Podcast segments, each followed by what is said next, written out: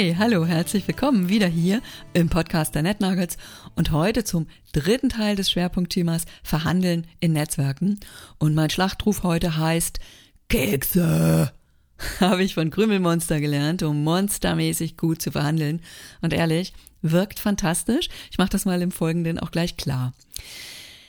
Geh noch mal kurz zurück, aber in der Folge 007 starteten wir ja mit den Ideen, faire Preise, in Verhandlungen anzusteuern. Dazu bedienten wir uns auch schon mal der Instrumente, der künstlichen Verknappung zum Beispiel und der Auslotung langfristiger Konsequenzen von Billigangeboten, um eine Steigerung der Wertbildungsprozesse anzuregen. Und wir hatten auch ein kleines Mikrotraining zum Umgang mit Totschlagargumenten im Köfferchen. In der letzten Folge dann 008 da bin ich dann etwas intensiver auf die Entwicklung von tragfähigen Selbstmarketingstrategien eingegangen und wie du mögliche Selbstblockaden enttarnst und damit aktiv umgehst. Denn die effektivste Form ist und bleibt die Selbstsabotage und ähm, die funktioniert grandios, wenn man den blinden Fleck wachsen lässt. Heute nehmen wir uns jetzt mal die klassischen Verhandlungsstrategien Win-Win und Tit for Tat dazu und das mache ich mit Hilfe von Keksen. Ja, Voraussetzung für den erfolgreichen Einsatz der Verhandlungsstrategien Tit for Tat und Win-Win ist aber, dass du ein Ziel hast, ein Ziel in Bezug auf deine Keksverhandlungen. Ja, die Kekse sollen entweder mehr Kekse sein, schöner, glutenfrei, whatever. Und eine weitere Voraussetzung ist, dass es gleich starke Partnerinnen bzw. Partner sind, die gleich viel Kekse abräumen könnten in dem Spiel bzw. wegtragen können. Und Voraussetzung ist auch, dass es keine ungleichen Machtverhältnisse in deinem Spiel gibt oder Zeitdruck. Weder kann dich also jemand zwingen, deine Kekse rauszurücken, ja, noch geht gegebenenfalls irgendwo eine Kekslieferung gerade in Flammen auf, weil ihr die Zeit vergessen habt und der Ofen noch brennt. Ich gehe mal im Folgenden auf diese Aspekte ein bisschen ein, damit du dir noch besseres Bild machen kannst.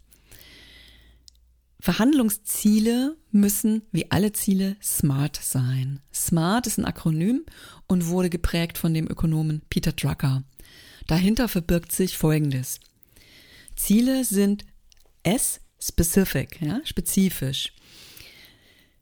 Sie müssen sich auf ein ganz konkretes, äh, auf einen ganz konkreten Sachverhalt beziehen. Ziele müssen M, measurable sein, ja, messbar. Du brauchst Evidenzkriterien, um zu wissen, wann du dein Ziel erreicht hast, woran du misst, dass dein Ziel auch ein gutes Ziel ist.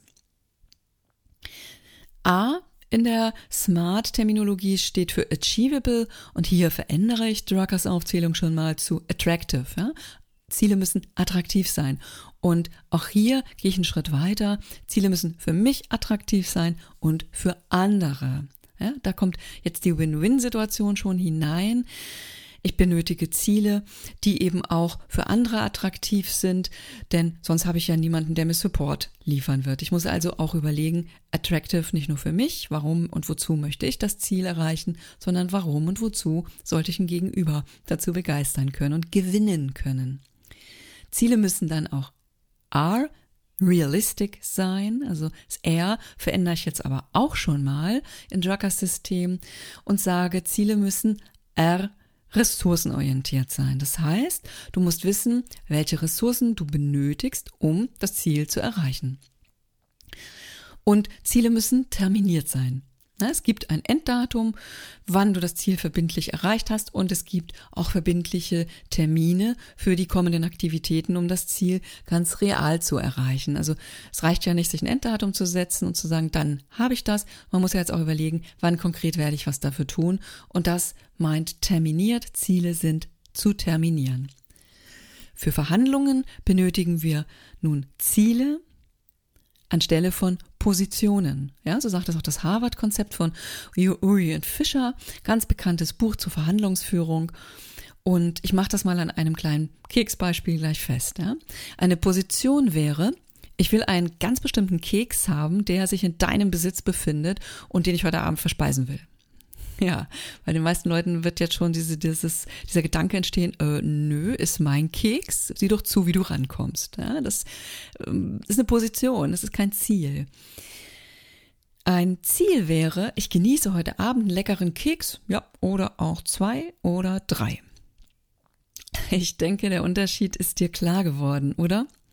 Im ersten Fall bekomme ich jetzt den Keks nach der Verhandlung auf legalem Wege am besten oder eben nicht, ja, und darbe frustriert vor mich hin und pflege sinistre Gedanken gegen dich. Diese Situation ist auf eine Win-Lose-Situation aufgebaut, da es echt nur eine, eine Gewinnerin geben kann. Im zweiten Fall sage ich, was ich erleben will. Ich will leckere Kekse genießen. Und in der Verhandlung kann ich nun versuchen, verschiedene Kekse zu erhandeln, ähm, die vergleichbare leckere Eigenschaften hätten und mir den Abend versüßen. Gegebenenfalls mache ich dir sogar ähm, ein Angebot, ähm, wie wir das Ganze anders aushandeln könnten. Und ich mache vielleicht sogar einen besseren Schnitt in einer solchen Verhandlung, weil ich mehr Kekse von dir kriegen würde, da dir dein Keks jetzt so wertvoll erscheint, dass du bereit bist, mir Ausgleichskekszahlung zu gewähren, nur um deinen Keks zu behalten. Auf jeden Fall vergrößere ich meine Optionen und schaffe Verhandlungsraum. Und hierauf kann ich Smart anwenden und ein Ziel anstelle einer Position, ich will deinen Keks haben, wäre spezifisch genug, ich will einen leckeren Keks haben, ja? Lecker muss er sein, ist schon mal klar. Wir könnten natürlich noch weiter differenzieren, was ist lecker, aber wir lassen es mal dabei. Leckerer Keks. Messbar hm, ich würde mal sagen, die Genussphase ähm, dauert per Erinnerung an den gegessenen Keks mindestens bis Mitternacht an. Ja, immer wenn ich mich dran erinnere, merke ich, ja, das war echt ein leckerer Keks oder leckere Kekse, die ich da als Ausgleich bekommen habe. Attraktiv für mich und für andere. Ja, Kekse sind also für mich immer attraktiv. Aber hier im besonderen Fall, ja, es wird ein runder Abend mit Sättigung für mich und ähm, für dich ähm, bin ich eine wohlwollende Keksempfehlerin für deine Kekse. Ja, das bist du also Kekslieferantin, wirst du es gut finden, wenn ich sagen würde, also Mensch, ja, also die Kekse, die man von dort bekommt, die sind grandios, echt lecker. Du erinnerst dich mindestens bis Mitternacht, wie lecker diese Kekse sind. Ja. Und dann R, ressourcenorientiert. Ich brauche, um den Keks nach Möglichkeit zu bekommen, den leckeren Keks zu bekommen, ein geschicktes Kommunikationshändchen, auch ein bisschen Charme und die Kenntnis über deine Ziele und über dein Keksvermögen. Gegebenenfalls könnte ich ja noch mein Netzwerk nutzen, um dies in Erfahrung zu bringen. Und damit weiß ich, wo die tatsächlichen Verhandlungslinien liegen, die ich mit dir eingehen kann, ohne dass ich jetzt zu gierig oder zu bescheiden auftrete. Und ich könnte beispielsweise auch mein Netzwerk als Ressource nochmal dir anbieten, damit du deine Ziele erreichst. Vielleicht hast du eben Lust darauf, noch mehr Kekse zu verkaufen und einen schwunghaften Handel mit leckeren Keksen aufzumachen. So, das wäre jetzt das Ziel auch der Win-Win-Situation.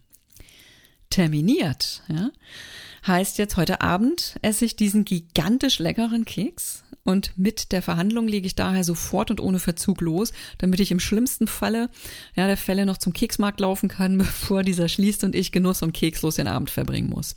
Das wäre blöd. Also Termine sind, heute Abend habe ich einen Keks und nicht deinen Keks, sondern den leckersten natürlich. Und ja, terminiert ist auch, wir legen mal gleich los mit der Verhandlung. Eine zentrale Voraussetzung, damit es Win-Win wird, ist also, verhandle Ziele anstelle von Positionen. Das heißt, sieh zu, dass alle Beteiligten zu den Keksgewinnerinnen werden. Auf jeden Fall muss nun auch noch geklärt werden, ist das überhaupt eine Verhandlungssituation und in welchem Rahmen verhandle ich hier? Und dazu müssen wir in dieser NetNuggets Folge noch mal ein bisschen tiefer graben. Ich nehme daher auch noch mal einiges zu Netzwerkaspekten in Verhandlungen für dich auseinander. Aber machen wir erst nach einer kleinen Keks- und Espresso-Pause mal weiter mit Tit for Tat, nachdem wir jetzt die Ziele und die Win-Win-Strategie schon mal in der Keksdose haben. Bis gleich.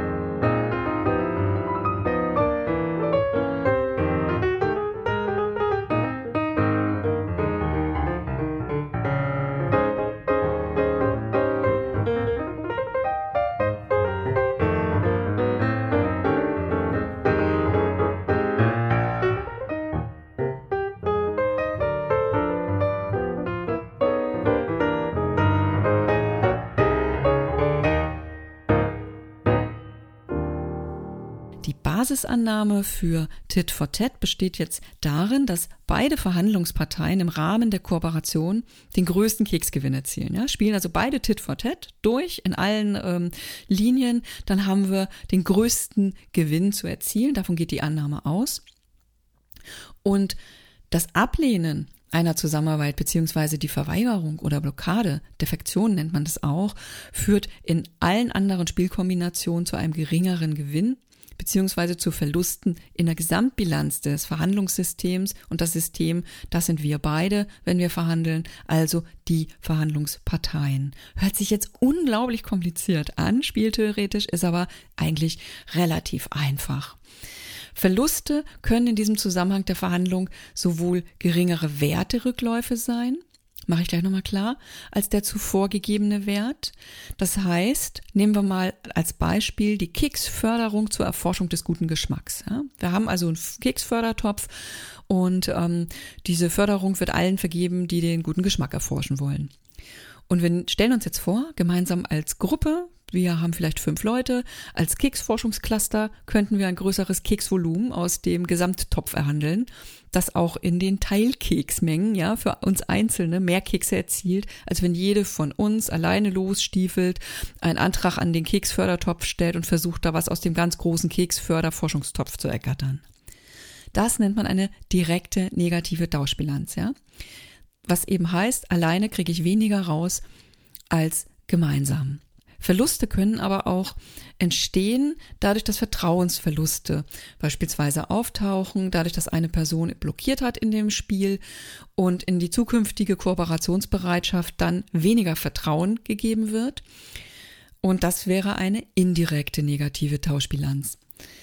Kurz gesagt, wer immer gewinnt oder blockiert, mit dem bringt das Spiel auch keinen Spaß und man ist auch selber nicht mehr geneigt, großzügige Keksangebote zu machen, wenn das Gegenüber ständig mauert. Ja? Hier entsteht eine indirekte negative Tauschbilanz, weil einfach auch das Vertrauen sinkt, dass man der anderen Person überhaupt ähm, vertrauen kann im Sinne des fairen Austauschs oder dass man eben vielleicht auch schon von vornherein weiß, ich werde sowieso verlieren.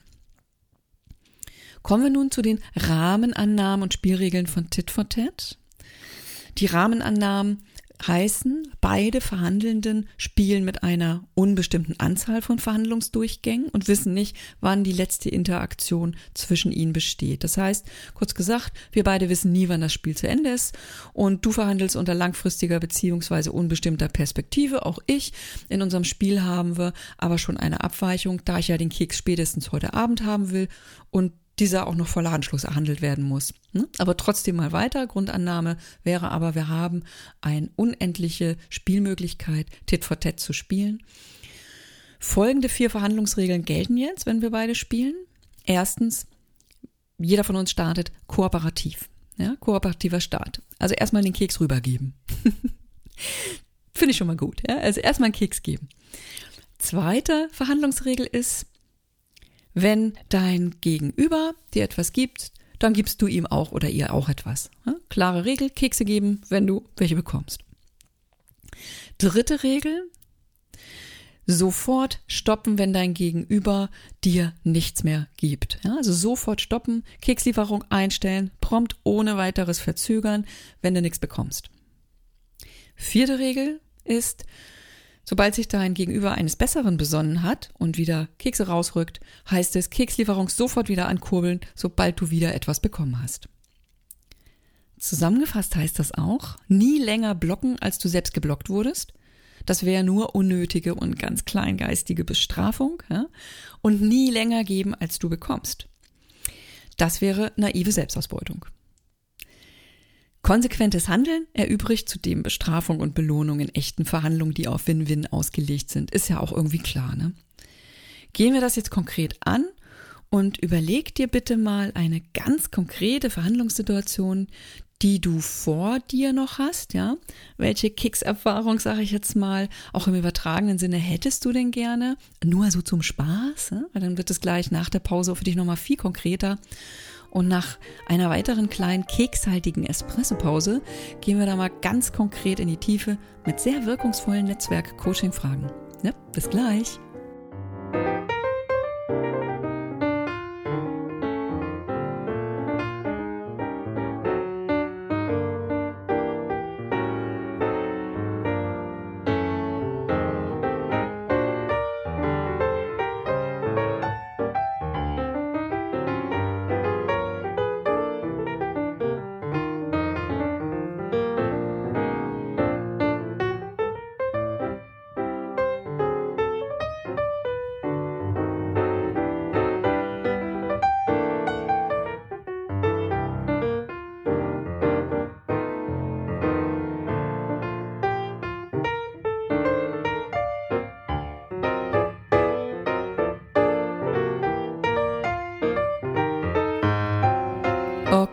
Bin wieder da und jetzt gehen wir direkt in Medias Res.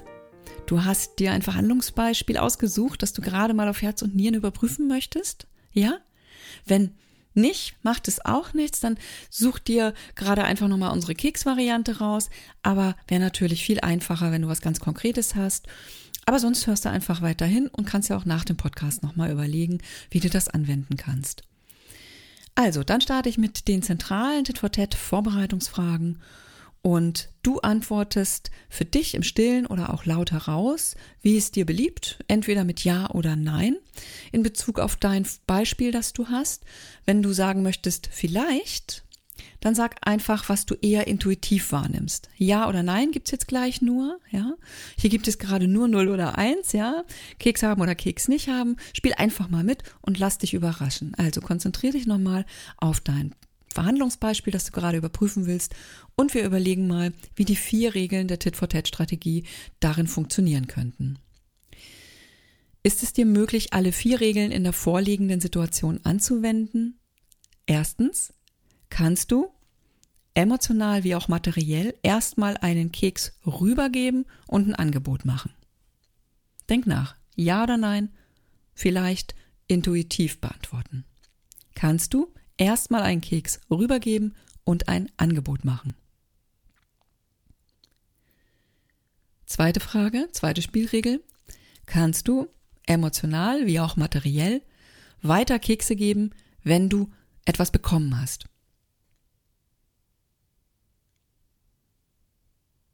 Dritte Regel. Kannst du emotional wie auch materiell die Kekslieferung einstellen, wenn du nichts bekommst? Vierte Regel. Kannst du emotional wie auch materiell die Kekslieferung sofort wieder ankurbeln, sobald du etwas wieder bekommen hast? Okay, wenn du jetzt viermal mit Ja geantwortet hast in Bezug auf dein Beispiel, dann bist du in einer sehr guten und gleichrangigen Verhandlungsposition. Du wirst souverän und selbstbewusst handeln können. Super, herzlichen Glückwunsch, ja. Beneidenswert, das ist nämlich nicht immer so. Hast du mindestens einmal mit Nein geantwortet, dann solltest du dir dieses nochmal genauer anschauen und prüfen, wie du deine Verhandlungssouveränität wiederherstellen kannst. Hast du auf die Fragen 1 erst geben und die Frage 2 weitergeben mit Nein geantwortet oder auf eine der beiden Fragen mit Nein geantwortet, dann weist das zum Beispiel auf ein limitiertes, auf ein eingeschränktes Ressourcenbewusstsein hin. Das heißt, du hast das Gefühl, dass du weniger Ressourcen zur Verfügung hast, die du einbringen kannst in diese Verhandlung als das Gegenüber. Das ist in gewisser Weise auch eine Form des Armutsdenkens. Denn selbst wenn du gar keinen Keks hättest, ja, zu Beginn der Verhandlung, dann könntest du zum Beispiel überlegen, ob du die Erreichung der Ziele deines Gegenübers ganz anders promoten könntest. Du könntest beispielsweise durch Empfehlungen in deinem Bekannten- und Freundeskreis dem anderen helfen, seine Ziele zu erreichen oder ganz praktisch mit Support an der Backfront. In guten Verhandlungen geht es darum, Unterstützungsstrukturen miteinander aufzubauen. Denn niemals werden identische Güter getauscht. Wäre ja auch komplett unsinnig, oder? Den Keks, den ich habe, den habe ich ja schon. Dafür brauche ich diesen ganzen Tango hier nicht zu tanzen. Hast du auf die Fragen drei beispielsweise Lieferung umgehend einstellen bei Verweigerung oder auf die Frage 4, Lieferung ohne Verzug wieder aufnehmen bei Wiederaufnahme der Verhandlung durch das Gegenüber mit Nein geantwortet oder auf eine der beiden Fragen mit Nein geantwortet, ja, dann weist das auf Abhängigkeiten und Machtverhältnisse in diesem Verhandlungssystem hin und dieses kann ganz unterschiedliche Arten haben. Gegebenenfalls hast du einen Arbeitsvertrag geschlossen mit deinem Gegenüber und dieser Arbeitsvertrag enthält eine Keks-Flatrate. Ja, du kannst jetzt nichts nachverhandeln, weil immer wieder gesagt wird, ja, das ist ja, Entschuldigung, dein Arbeitsvertrag, du hast ja schon einen, was willst du denn jetzt noch oben drauf? Oder du lebst in einer Beziehung, in der du ohne die Kekse deines Gegenübers auch nicht weit kommst. Ja, gegebenenfalls, weil deine Kekssorte, die in eurem bilateralen Austausch einen höheren Wert hat als im Gesamtkeksmarkt, eben auch nur zwischen euch beiden funktioniert. Und wenn du auf die Fragen drei und vier mit Nein geantwortet hast, dann weist es auch auf einen inneren, sehr wahrscheinlich berechtigten und alten schwelenden Groll oder auf einen sehr akuten Ärger hin. Dann solltest du überprüfen, inwiefern diese Emotionen, ja, dieser Groll, dieser lang anhaltende, langjährige schwelende Groll oder dieser akute Ärger, ähm, dir in dieser Situation dienen kann, ob es auch die richtige Person ist, gegen die du dich damit in dieser Verhandlung richtest und wie du diese Emotionen kurz- bzw. mittelfristig auflösen kannst. Diese Emotionen werden dir nämlich in keinem Fall helfen, ein souveränes, ausgeglichenes Leben zu führen, geschweige denn hier eine gute Verhandlung zu führen. Also egal mit wie vielen Keksen du aus den Verhandlungen herausgehst, diese negativen Emotionen sind einfach eine Form der Selbstsabotage und da musst du dann ran. Also wenn du damit Nein geantwortet haben solltest, überleg nochmal, was bedeutet das auch auf der mittel- und langfristigen Perspektive. Ja, mein Rat in dieser kekshaltigen Folge der NetNuggets ist jetzt also abschließend. Erstens, Entwickle deine ganz individuellen Verhandlungsziele, ja, hab Mut, deine ganz individuellen Verhandlungsziele hier auch zu definieren und prüf nochmal deine Angebotsmöglichkeiten, ja, also was du reingeben kannst. Auch überleg auch nochmal ein bisschen quer, was das vielleicht für Alternativen sein könnten, die du anbieten könntest in deinem Verhalten. Ich hatte es vorhin angesprochen, erinnere dich nochmal, man könnte auch Empfehlungen anbieten, man könnte eine gemeinsame Publikation anbieten, whatever. Überleg breit Basis, auf Basis deiner Verhandlungsziele, was du hineingeben kannst. Zweitens, informiere dich wirklich ausgiebig über dein Gegenüber. Damit steht und fällt eine Verhandlung mit deiner Vorabinformation. Du wirst nie alles wissen, aber je mehr du weißt, desto sicherer, desto souveräner wirst du dich in der Verhandlung bewegen. Drittens, überprüfe deine Emotionen in Bezug auf dein Ziel und dein Gegenüber und geh ausschließlich in Verhandlungen, wenn du mit dem Gefühl der selbstbewussten und wirklich gelassenen Gleichwertigkeit in diese Verhandlung gehst, damit du locker Tit for Tat spielen kannst. Viertens, sieh zu, dass du mit Hilfe deiner Ziele die Ziele deines Gegenübers förderst und erschaffe somit Win-Win-Ergebnisse. Und fünftens, spiele und bleibe fair. Ja, auch wenn die andere Seite unfair spielen sollte. Vertrau auf die indirekte negative Gesamttauschbilanz für dein Gegenüber, ja, auf das, auf längere Sicht darauf, dass sich das rumspricht. Auch, dass du fair und konsequent gehandelt hast und nicht naiv, unwirtschaftlich, nachtragend oder neurotisch gehandelt hast. Das wird sich genauso rumsprechen, wie das dein Gegenüber unfair gespielt hat. Auf der langen Sicht wird in einem äh, zumindest relativ geschlossenen System, engen System, die Fairness, wenn das System insgesamt auf Fairness setzt, wird die Fairness gewinnen, aber dafür musst du vielleicht einen längeren Atem haben. In diesem Sinne wünsche ich dir jetzt echt richtig, richtig, richtig viel Erfolg beim Ausprobieren der Tools, die wir hier heute in dieser Folge hinzugefügt haben zum Thema Verhandlungskompetenz, Verhandlungsstrategien und Taktiken. Starten wir smart im Köfferchen noch zusätzlich dann Tit for Tat und Win-Win. Ja, und ich freue mich, wenn du bei der nächsten Folge auch wieder dabei bist, denn da geht's dann weiter mit dem Schwerpunkt Verhandeln nochmal in Netzwerken, mit dem vierten Teil. Darin mache ich dir sichtbar, wie verdeckte Machtstrukturen, teils verbalisierte, aber teils nicht verbalisierte gesellschaftliche Verträge auch deine Verhandlungen beeinflussen. Ja, lass dich überraschen, aber töte nicht die Botin. Und in diesem Sinne sage ich jetzt Tschüss, bis zum nächsten Mal und ich hole mir noch mal schnell zum Abschluss Unterstützung aus der Sesame Street, featured von dem grandiosen, einen der fantastischen vier, Thomas D. Hätte ich dich heute erwartet, hätte ich Kuchen da,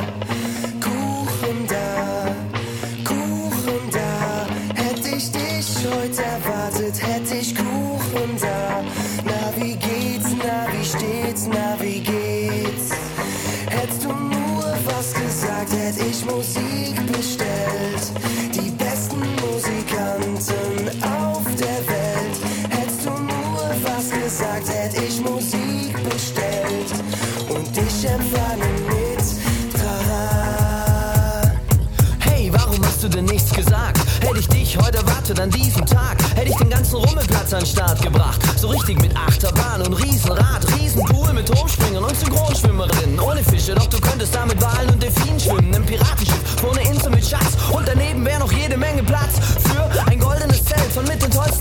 Who